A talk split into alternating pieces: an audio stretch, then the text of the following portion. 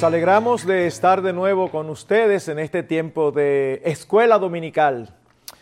Eh, les pido por favor que me acompañen a pedir al Señor que dirija su palabra para beneficio de nuestras almas.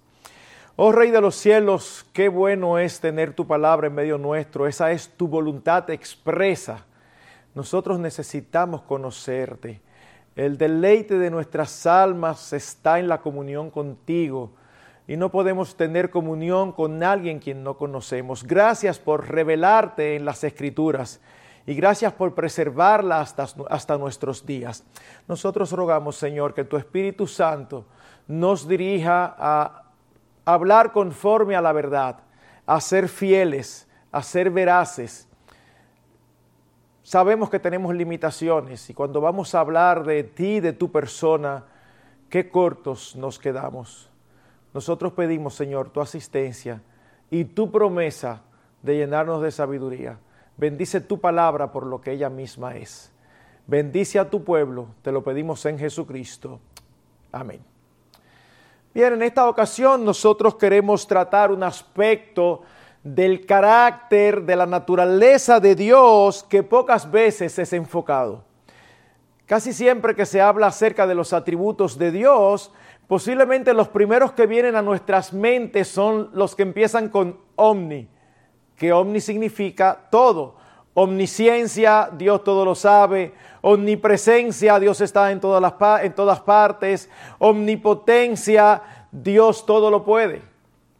O quizás aquellos como eternidad, Dios es infinito.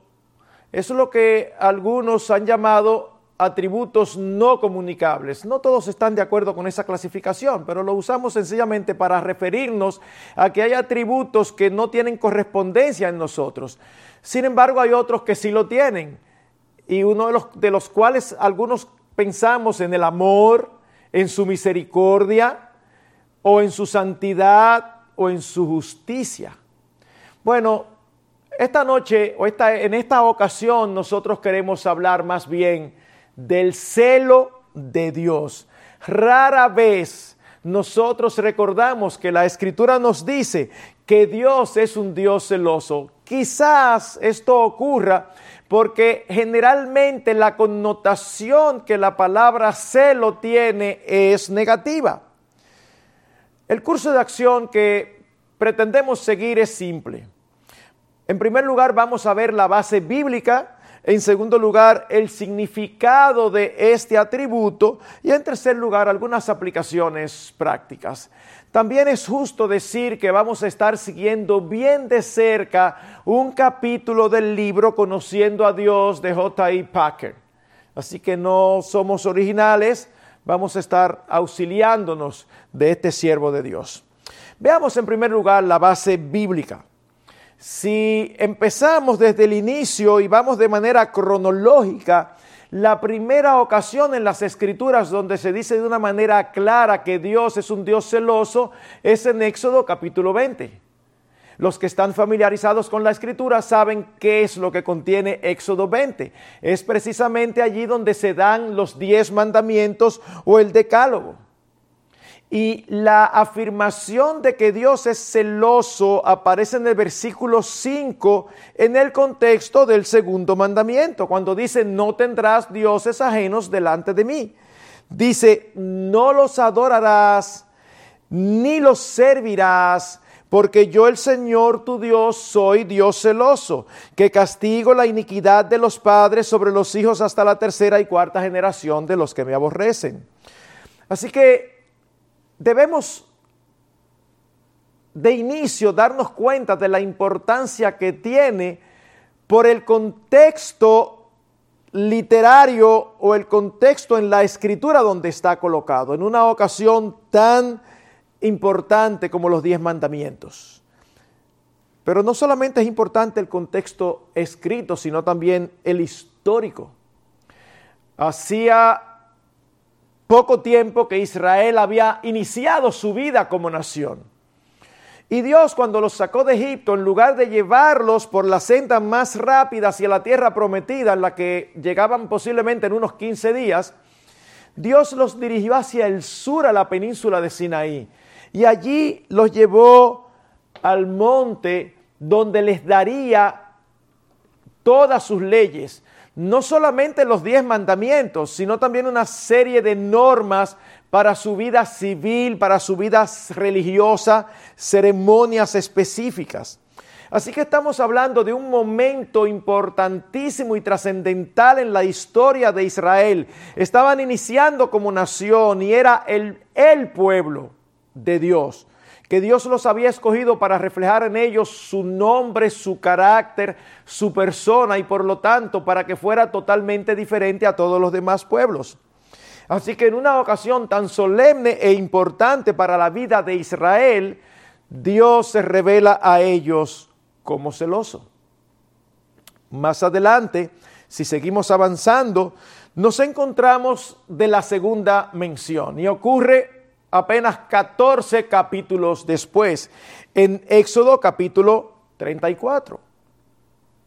Allí se nos relata cómo el pueblo, mientras Moisés estaba en el monte recibiendo los diez mandamientos y tardó más de lo que ellos esperaban, ellos fueron donde Aarón y le dijeron que les hiciera dioses, que les hiciera algo que ellos adorar y a quien atribuirle haber sido sacados de Egipto. Una, una ridiculez, pero eso es parte de las características que el pecado tiene, que embrutece y nubla el entendimiento y la razón.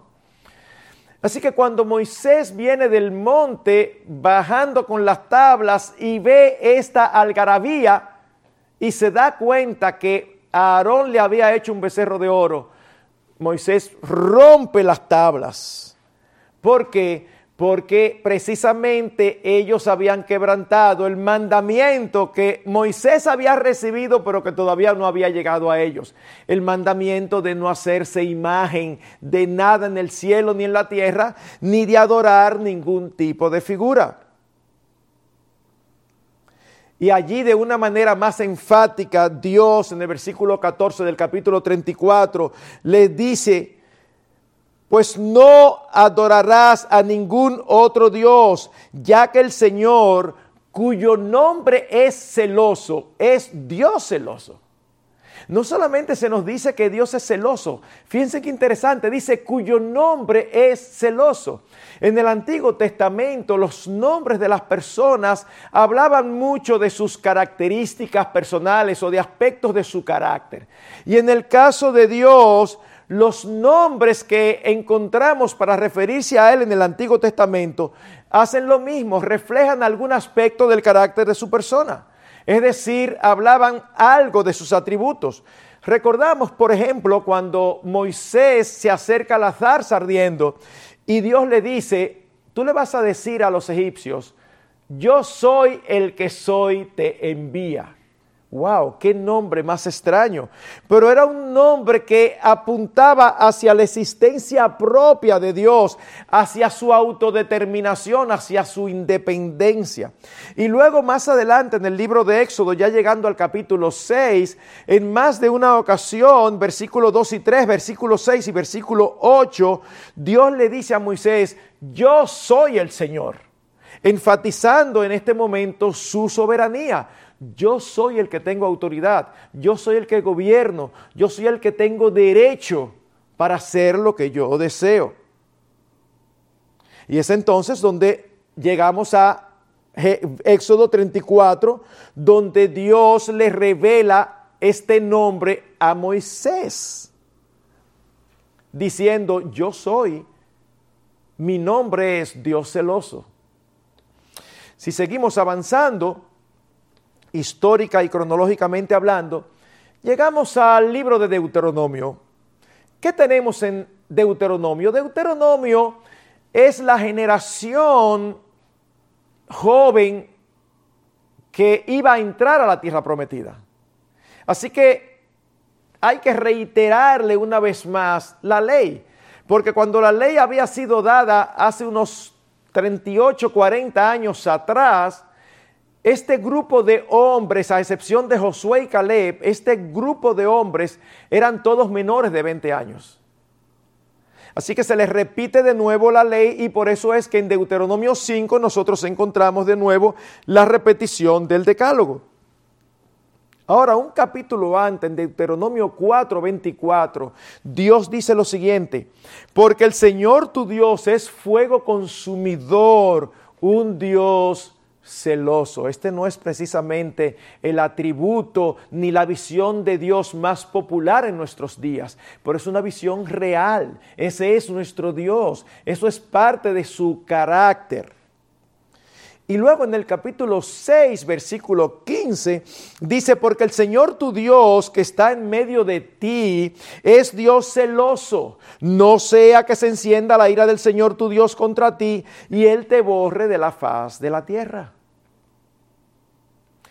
La siguiente ocasión que podemos mencionar de cierta importancia es cuando ya habiendo conquistado la tierra prometida o gran parte de ella, Josué, que fue el líder que sustituyó a Moisés, está a punto de partir también y se está despidiendo del pueblo.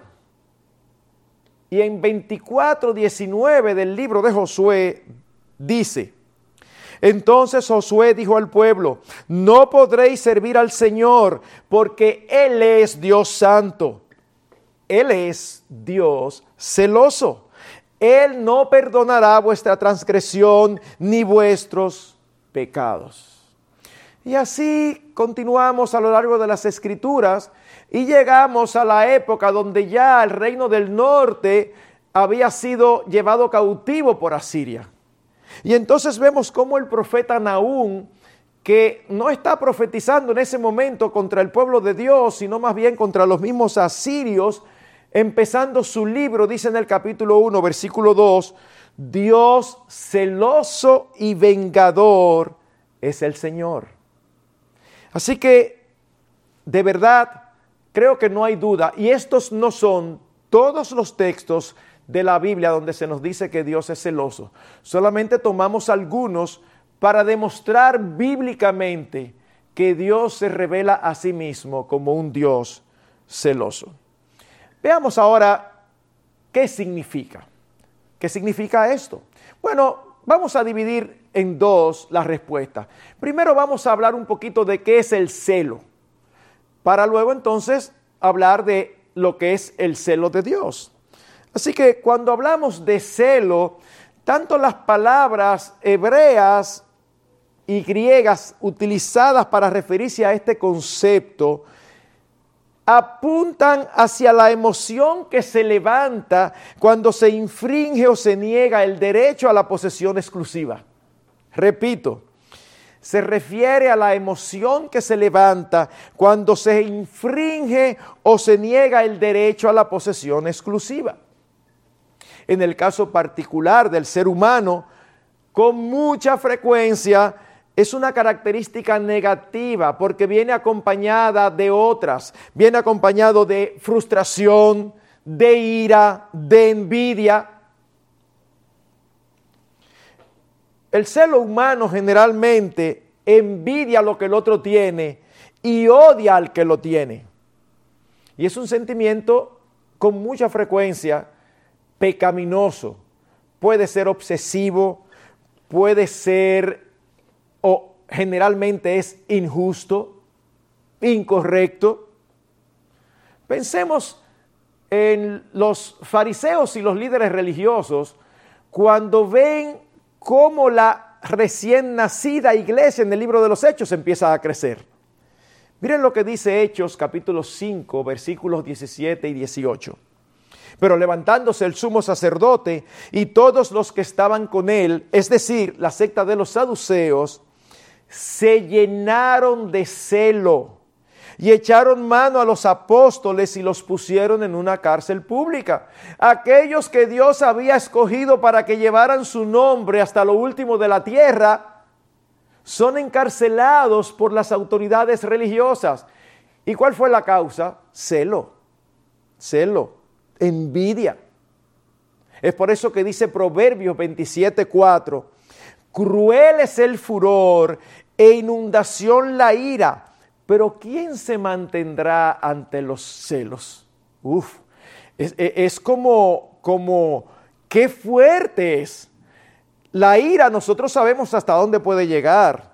El furor, y dice, y sin embargo, los celos pueden ser todavía más poderosos. No es algo muy típico en nuestro país, no sé si en otros países de Latinoamérica, pero en nuestro país es muy común y con el paso de los años tristemente se vuelve cada vez más común que hombres matan a sus parejas cuando éstas ya no quieren seguir con ellos? ¿O cuando ellos sospechan que le han sido infieles? El celo los ciega, se apodera de ellos y los lleva a cometer asesinato. Ahora, que con frecuencia el celo sea pecaminoso en el ser humano, no significa que siempre tiene que ser así. ¿Por qué? Bueno, porque hay lugar para un celo correcto cuando se tiende a proteger una relación amorosa, matrimonial, por ejemplo. En este caso, el problema sería si no hubiese celo.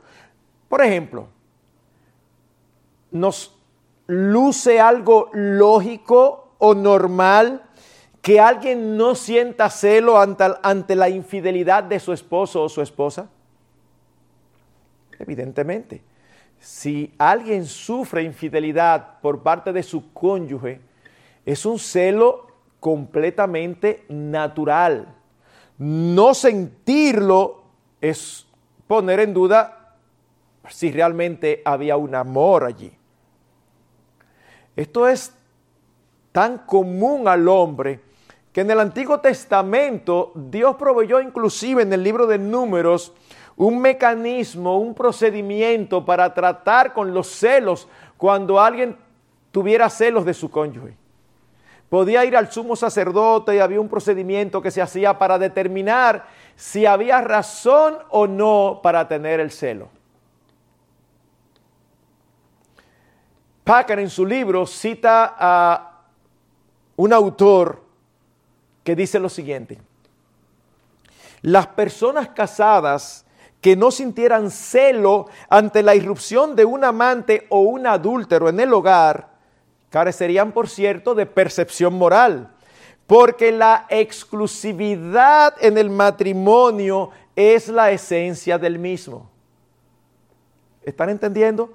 La exclusividad en el matrimonio es la esencia del mismo. ¿Qué es entonces el celo de Dios? Bueno, al igual que ocurre con otras características que son neutras, pero que con frecuencia en nosotros son pecaminosas y en Dios no, lo mismo ocurre con el celo. Pensemos en la ira. La ira no es pecaminosa per se. Dios es un Dios que se aira. Justamente, nosotros con frecuencia nos airamos pecaminosamente. O pensemos en el amor. El amor de Dios es perfecto. El amor de seres caídos como nosotros puede ser en algún momento impulsivo, en otro momento necio y en otro momento hasta inmoral. Pero con Dios no ocurre eso, porque en Dios todos los aspectos de carácter son perfectos, santos, justos y buenos. Y eso ocurre de igual manera con su celo. Así que cuando la Biblia habla del celo de Dios, describe la actitud de Dios hacia la violación de su derecho al servicio y adoración exclusiva por parte de su pueblo. O dicho de otra manera, su celo exige de aquellos a quienes ha amado y redimido total y absoluta lealtad. Es algo perfectamente lógico. Y a la vez que esta definición arroja luz sobre el contexto en que se encuentra este atributo en cada parte de la escritura, de igual manera el contexto a su vez arroja luz sobre el significado de esta manifestación, de este sentimiento, de esta reacción de Dios bajo ciertas circunstancias. Volvamos a Éxodo capítulo 20, versículo 4 y 5. Dice, no te harás ídolo ni semejanza alguna de lo que está arriba en el cielo, ni abajo en la tierra, ni en las aguas debajo de la tierra. No los adorarás, ni los servirás, porque yo el Señor tu Dios soy Dios celoso, que castigo la iniquidad de los padres sobre los hijos hasta la tercera y cuarta generación de los que me aborrecen. Precisamente porque Dios es un Dios celoso, no admite adoración a nada ni a nadie más, y mucho menos la adoración de imágenes. Dios no comparte su adoración con nadie, porque eso sería injusto, eso sería incorrecto, eso sería pecaminoso. Es la misma idea de Deuteronomio capítulo 6, versículos 13 al 15. Temerás solo al Señor tu Dios, solo, exclusividad. Y a Él adorarás y jurarás por su nombre no seguiréis a otros dioses, a ninguno de los dioses de los pueblos que os rodean, porque el Señor tu Dios, que está en medio de ti, es Dios celoso. No sea que se encienda la ira del Señor tu Dios contra ti y Él te borre de la faz de la tierra. Yo soy celoso, no adoren a nadie más. Ustedes recuerdan que el inicio de este texto fue lo que Dios le citó a Satanás en el desierto cuando Satanás lo estaba tentando diciendo Satanás, escrito está, temerás solo al Señor tu Dios y a Él solo adorarás. Cuando Satanás le dijo que le iba a dar todo esto si postrado me adorares. No, no, no, no. Al único que debemos postrarnos es delante del el omnipotente, soberano Rey de los cielos y de la tierra. Es precisamente por eso que la idolatría no solamente era desobediencia, sino también infidelidad. Y Dios lo veía como adulterio espiritual. Miren lo que dice Isaías 54:5 porque tu esposo es tu hacedor, el Señor de los ejércitos es su nombre, y tu redentor es el Santo de Israel que se llama Dios de toda la tierra. En otras palabras, el celo de Dios es un aspecto de su amor hacia el pueblo de su pacto. Ese pacto que Dios hizo con su pueblo se expresa muchas veces como Dios el esposo y el pueblo la esposa. Así que cada vez que el pueblo de Dios peca contra él, es acusado de infidelidad. Es por eso que en el Antiguo Testamento, en algunas ocasiones, se habla de la idolatría con la terminología de fornicación. Y uno dirá, wow, qué extraño. No, precisamente por la concepción de que Dios trata a su pueblo como si él fuera su esposo y ellos la esposa. Miren lo que dice el profeta Jeremías en el capítulo 3, versículos 6 al 9 y luego el versículo 20. Dice, y el Señor me dijo en días de rey Josías, ¿has visto lo que hizo la infiel Israel? Ella andaba sobre todo monte alto y bajo todo árbol frondoso y allí fornicaba. Y me dije, después que ella haya hecho todas estas cosas, volverá a mí mas no regresó.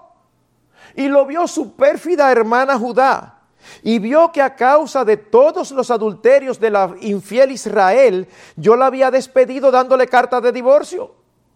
Con todo, su pérfida hermana Judá no tuvo temor, sino que ella también fue y se hizo ramera y sucedió que por la liviandad con que fornicó, profanó la tierra y cometió adulterio con la piedra y con el leño. Ciertamente como una mujer se aparta pérfidamente de su amado, así habéis obrado pérfidamente conmigo, oh casa de Israel, declara el Señor.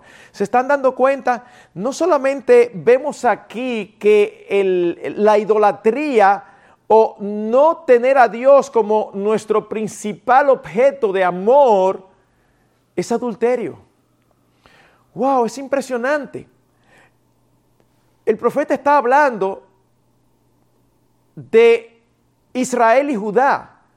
Recuérdense que aproximadamente en el 931 antes de Cristo el reino de Israel se dividió. Reino del norte diez tribus llamado Israel reino del sur, dos tribus llamado Judá. Y aproximadamente en el 722 a.C., por su idolatría, por su adulterio espiritual, Dios los entregó en manos de los asirios. Y está diciendo el profeta Jeremías que Dios como un esposo vio el adulterio de su esposa. Y aquí se ve también el amor y la misericordia de Dios. Y dice él, él estaba esperando que volviera a mí, porque Dios siempre está dispuesto a perdonar. Pero no regresó. Y dice, y su hermana menor, Judá, la vio e hizo lo mismo. ¿Cómo se puede fornicar con una piedra y con un leño? Es un lenguaje evidentemente espiritual. Y no es el único profeta que habla al respecto. Hay otros cuadros proféticos muy vívidos, muy coloridos. Tenemos un profeta en el Antiguo Testamento que de manera particular enfoca este aspecto. Es el profeta Oseas, conocido como el profeta del amor. Dios le dice a Oseas, ve, tómate una mujer adúltera para que tú, a través de tu relación con ella, muestres a los demás cómo es la relación de mi pueblo conmigo. Ellos son unos adúlteros y aún así yo los he amado. Dice Oseas capítulo 2, versículo 13 y la castigaré por los días de los Baales, cuando ella les ofrecía sacrificios y se adornaba con sus zarcillos y joyas y se iba tras sus amantes y se olvidaba de mí, declara el Señor. Si nosotros escuchamos a un esposo, a un ser humano esposo, hablando así de su esposa, ¿tú sabes lo que es eso? Mi esposa se adornaba y se iba tras sus amantes y se olvidaba de mí. Yo creo que todos nosotros vamos a sentirnos indignados, pero también como, wow, pero ¿cómo es posible?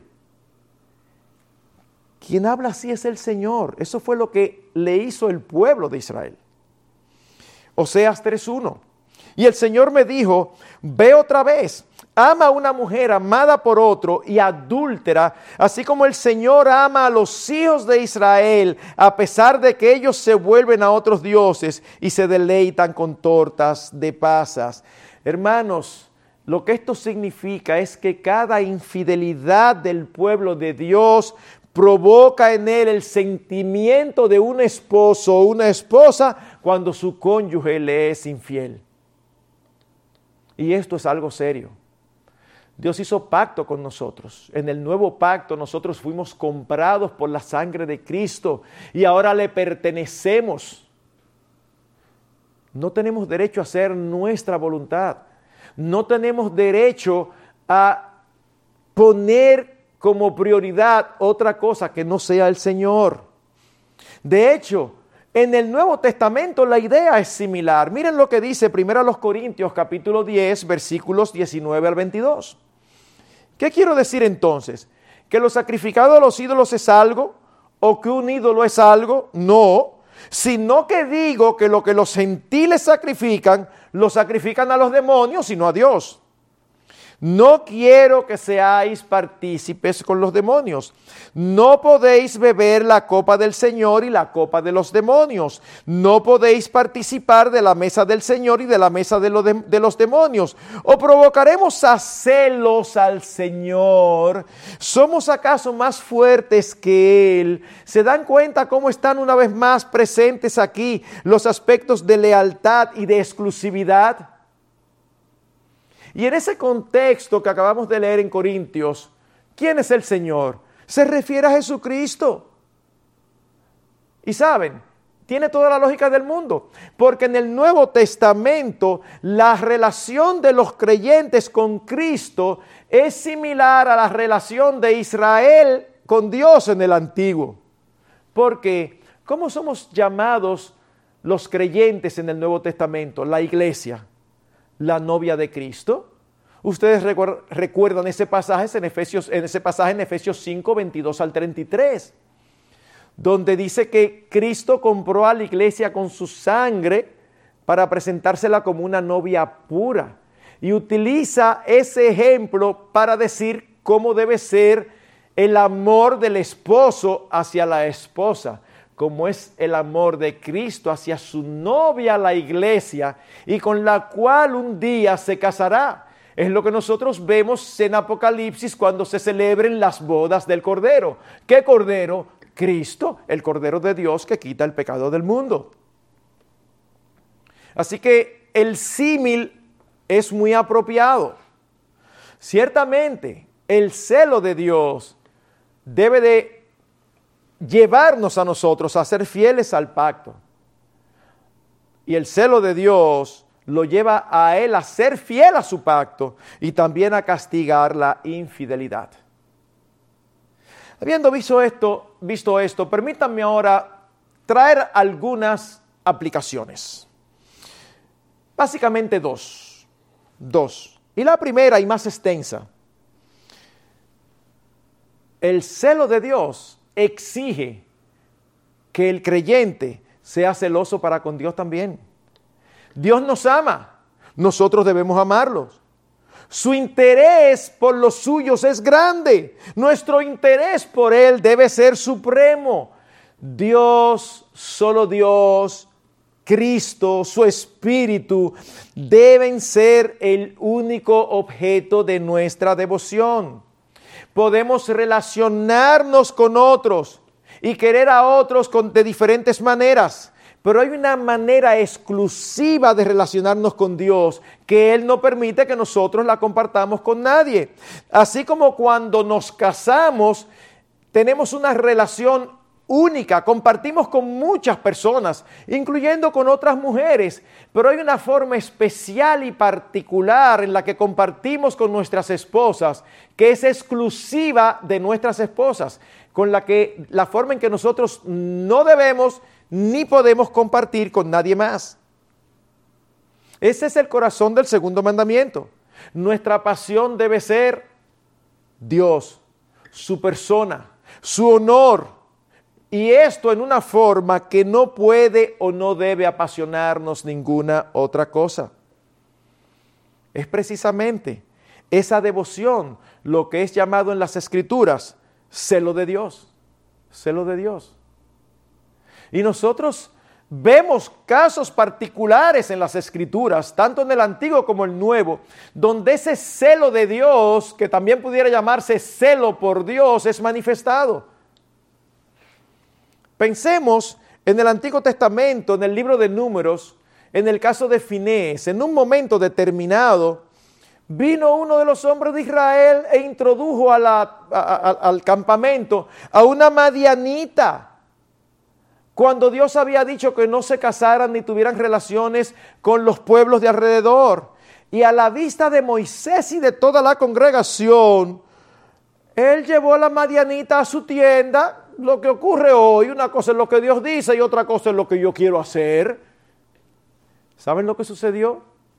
Finés, de los hijos de Aarón, tomó una lanza, entró a la tienda y dice que mató tanto al hombre como a la Madianita wow, qué fuerte. A él no se le llamó la atención, ni se amonestó. Al contrario, fíjense cómo Dios lo ve. No solamente dice en el versículo 9 que cuando él hizo esto cesó la plaga sobre los hijos de Israel porque la ira de Dios se encendió y vino una plaga que estaba consumiendo parte del campamento. Cuando Finés hace esto como un acto de justicia, cesa la plaga. Pero dice versículo 10, miren qué interesante. Entonces habló el Señor a Moisés diciendo, Finés, hijo de Eleazar, hijo del sacerdote Aarón, ha apartado mi furor de los hijos de Israel, porque demostró su celo por mí entre ellos. Y en mi celo no he destruido a los hijos de Israel. Por tanto, di, he aquí yo le doy mi pacto de paz. Y será para él y para su descendencia después de él un pacto de sacerdocio perpetuo, porque tuvo celo por su Dios e hizo expiación por los hijos de Israel. Dios ratificó que los hijos de Finés iban a ser sacerdotes. Les dio ese privilegio ¿Por qué? Porque Finés tuvo celo por Dios. Más adelante en la historia, nosotros nos topamos con el profeta Elías. Ustedes recuerdan en tiempos en que reinaban Acab y Jezabel, cómo Elías se enfrentó a ellos y en un momento determinado murieron 800 profetas falsos. Bueno, miren lo que, como parte del relato en el primer libro de Reyes, capítulo 19, miren lo que dicen los versículos 10 y 14. Dice Elías, he tenido mucho celo por el Señor Dios de los ejércitos, porque los hijos de Israel han abandonado su tu pacto, han derribado tus altares y han matado a espada a tus profetas. He quedado yo solo y buscan mi vida para quitármela. Él había salido huyendo y Dios le dice, Elías, ¿qué tú haces aquí? Y él dice, yo tuve mucho celo por ti. Los hijos de Israel abandonaron tu pacto. El celo de Dios llevó a Elías a hacer lo que tenía que hacer y a enfrentarse a los profetas falsos. Dios le dice, no es como tú crees, no solamente has quedado tú, yo tengo ocho mil que no han doblado sus rodillas delante de Baal. Y eso nos dice que Dios siempre se reserva un remanente, un pueblo. Pero el punto aquí principal es cómo Elías mostró celo por Dios. Luego vamos al Nuevo Testamento y nos encontramos con el celo mismo de nuestro Señor Jesucristo. Dijo Cristo en un momento, aprended de mí que soy manso y humilde de corazón y hallaréis descanso para vuestras almas. Manso y humilde. Luego en Isaías vemos que se profetiza de él que él fue llevado como cordero al matadero, enmudeció y no abrió su boca, no se defendió. Cristo era un hombre manso nunca se airó ni se defendió de los que le hacían mal. Sin embargo, nosotros tenemos dos escenas donde Cristo lo encontramos airado, indignado y actuando de una manera firme. Y es cuando sacó a los cambistas y a los comerciantes del templo. ¿Y cuál fue el argumento que él dio cuando le preguntaron, ¿y por qué tú haces eso? ¿Con qué autoridad? dice que ellos se recordaron lo que dice el Antiguo Testamento, el celo de tu casa me consume. Él era celoso por el nombre y la gloria y la casa de Dios. Así que mis hermanos, debemos ser celosos por lo que Dios es celoso, por su nombre. Dice Ezequiel 39, 25. Por tanto, así dice el Señor Dios Ahora restauraré el bienestar de Jacob y tendré misericordia de toda la casa de Israel y me mostraré celoso de mi santo nombre. Hermanos, debemos ser celosos por el nombre del Señor. Y eso implica, ¿saben qué? Que bajo ninguna circunstancia nosotros permitamos que el nombre del Señor sea blasfemado por causa nuestra. Porque decimos una cosa con la boca, pero en la práctica mostramos que no amamos tanto al Señor como decimos, que Dios no es el primero en nuestras vidas. Pensando en esto, me acordé de una canción de un cristiano, de un cantante cristiano, que dice, no te pido nada más. ¿Saben cuál es su petición? Él dice, que jamás traiga vituperio a tu nombre ni al Evangelio no te pido nada más. Wow. Nosotros estamos acostumbrados a pedir por muchas otras cosas. Dice él, no, Señor, yo lo que te pido es que no me permitas traer vituperio a tu nombre, porque el nombre del Señor es grande, el nombre del Señor es precioso. Así que debemos de ser defensores y amantes y fervorosos por el nombre del Señor y por su gloria que Él tampoco la comparte con nadie. Isaías 42, 8. Yo soy el Señor, ese es mi nombre. Mi gloria a otro no daré, ni mi alabanza a imágenes talladas. No, Dios es celoso, no permite adoración a otros. Hermanos, cuando nosotros permitimos que algo, una cosa o alguna meta u objetivo o alguien aún sean nuestros esposos, nuestras esposas o nuestros hijos, tomen el lugar que le corresponde exclusivamente a Dios, es decir, en primer lugar, estamos violando nuestro pacto con Él, estamos siendo idólatras y estamos moviendo a celos a Dios con nuestro adulterio espiritual. Nosotros decimos que el Señor es nuestra principal fuente de amor. Pero ¿cuántas veces en la práctica nosotros le fallamos? Nosotros pecamos porque amamos algo más y preferimos ir tras aquello que amamos aunque eso implique desobedecerle a Él. Déjenme darles un ejemplo típico. ¿En cuántas ocasiones hemos visto a cónyuges ir tras sus esposos o sus esposas cuando se apartan del Señor por temor a perderlos? Oh, entonces ¿Tú prefieres perder al Señor que perder a tu esposo o a tu esposa? Eso es adulterio, si es que eres de su pueblo. No podemos ni debemos poner a nuestros hijos, a nuestros familiares, no importa cuál es nuestro ser más querido. Cuando de Dios se trata, su gloria, su nombre y su reino debe de ir primero.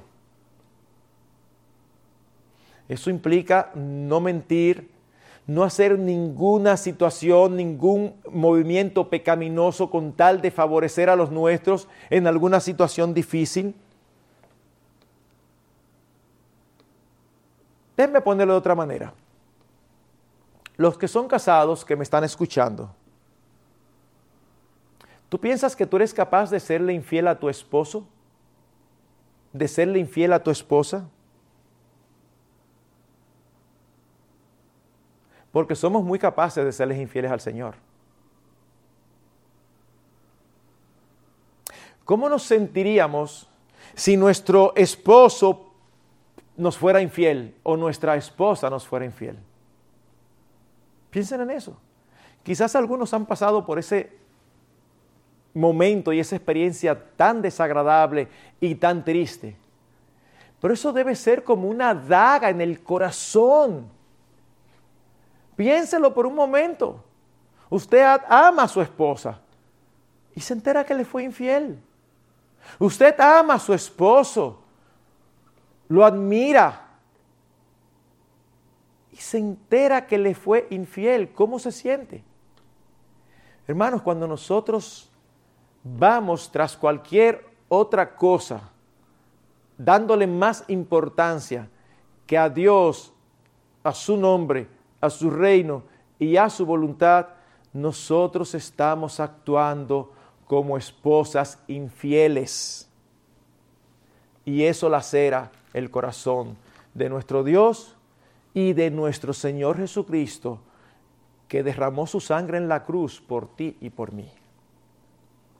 Así que, hermanos, oremos al Señor que el celo no solo de su casa, sino también de su gloria, de su honor, de su nombre, nos consuma todos nuestros días.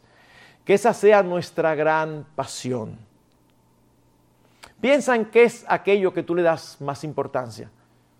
Familia, trabajo, amigos, posesiones. Nada debe estar en el lugar que solamente le corresponde a Dios. El primero, el lugar principal. Dios es un Dios celoso. Pero en segundo lugar, y con esto concluyo, el celo de Dios exige que nuestra iglesia sea celosa. La iglesia está compuesta por creyentes. Una iglesia fiel está compuesta por creyentes fieles. Pero Dios ve la iglesia, sobre todo las iglesias locales, como una institución. Y Dios se relaciona con la iglesia de manera particular. Cuando nosotros vamos al libro de Apocalipsis, en sus primeros capítulos, capítulos 2 y 3, nosotros tenemos allí las siete cartas a las iglesias de Asia Menor. Y en Apocalipsis 3 tenemos casi al final la carta enviada a la iglesia de la Odisea. Y el Señor, después de haberlos amonestado por diversos pecados, les dice en el versículo 19, yo reprendo y disciplino a todos los que amo. Sé pues celoso y arrepiéntete. ¡Wow! Sé celoso. A la iglesia. Ese celo que nosotros vimos en Finés, ese celo que nosotros vimos en Elías, ese celo que nosotros vimos en Cristo. Esta fue la iglesia a la que el Señor acusó de no ser fría ni caliente, sino tibia y que por lo tanto le iba a vomitar de su boca. Y la palabra que allí se traduce celoso viene de la misma palabra que versículos antes se traduce caliente. En otras palabras, el Señor quiere, desea y espera que nosotros ardamos de celo por Él. Hay una idea de fervor allí incluida.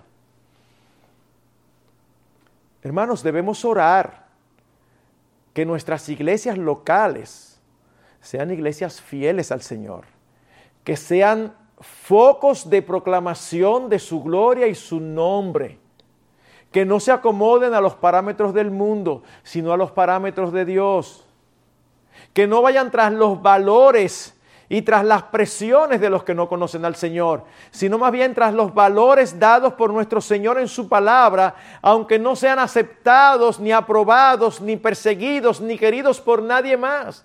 Nosotros nos debemos a aquel que dio su sangre para presentarnos aquel día como una virgen pura. Aquel glorioso día donde estarán las bodas del Cordero y nosotros no estaremos allí entre el público. Nosotros seremos su novia. Estará culminando ese proceso de santificación. Así que mis hermanos, creo que Conociendo este aspecto de la naturaleza de Dios, este atributo de Dios, nosotros debemos orar que el Señor mantenga viva la llama de su amor y su celo en medio de nosotros para que nuestro candelero no sea quitado de su lugar, como finalmente ocurrió con muchas de estas iglesias en Asia Menor. Debe ser el anhelo de nuestros corazones que nuestra iglesia permanezca hasta el día de Jesucristo. Y eso no depende de los pastores, eso depende de todos los que pertenecemos a la iglesia porque hemos sido regenerados por su gracia. Así que Dios es un Dios celoso. Pero wow, es un Dios fantástico, es un Dios grandioso, es un Dios digno de ser amado, digno de ser adorado, digno de ser obedecido. Y no debiera ser difícil para nosotros, porque todo lo que conocemos de Él nos mueve y nos llama a eso. Algunas palabras claves en este tema del celo de Dios son pertenencia, fidelidad y exclusividad. Dios es celoso con los suyos. Nosotros le pertenecemos a Él y solamente a Él. Dios es fiel. Eso es otro de los atributos de Dios. Dios siempre es fiel. Nosotros debemos imitarlo y ser fiel a nuestro pacto con Él. Pero al mismo tiempo, Dios es exclusivo. Nosotros debemos tenerle como el único ante quien nuestras almas se rinden, aman, adoran y por quien nuestras vidas valen la pena, continúan. Que nuestra respiración, nuestro accionar, nuestro reaccionar, nuestras decisiones todas sean movidas por amor a aquel que nos compró con su sangre, a aquel que es nuestro novio y con aquel que un día nos casaremos por el resto de la eternidad. Que el Señor nos ayude y que el celo de Dios nos impacte de tal manera que nos anime y nos impulse a andar todos los días de nuestra vida siendo fieles para gloria de su nombre. Damos gracias al Señor por su palabra. Gracias Dios porque tú te revelas en las escrituras y la revelación de ti mismo es algo que nos hace admirarte, es algo que nos hace postrarnos. Tú eres único no hay nadie como tú. Tú eres el único solo, soberano Dios, Rey de reyes y Señor de señores. Concédenos ser fieles hasta el día de Jesucristo, para gloria de tu nombre y para no provocar tu celo. Gloria a ti por siempre, en Jesucristo. Amén.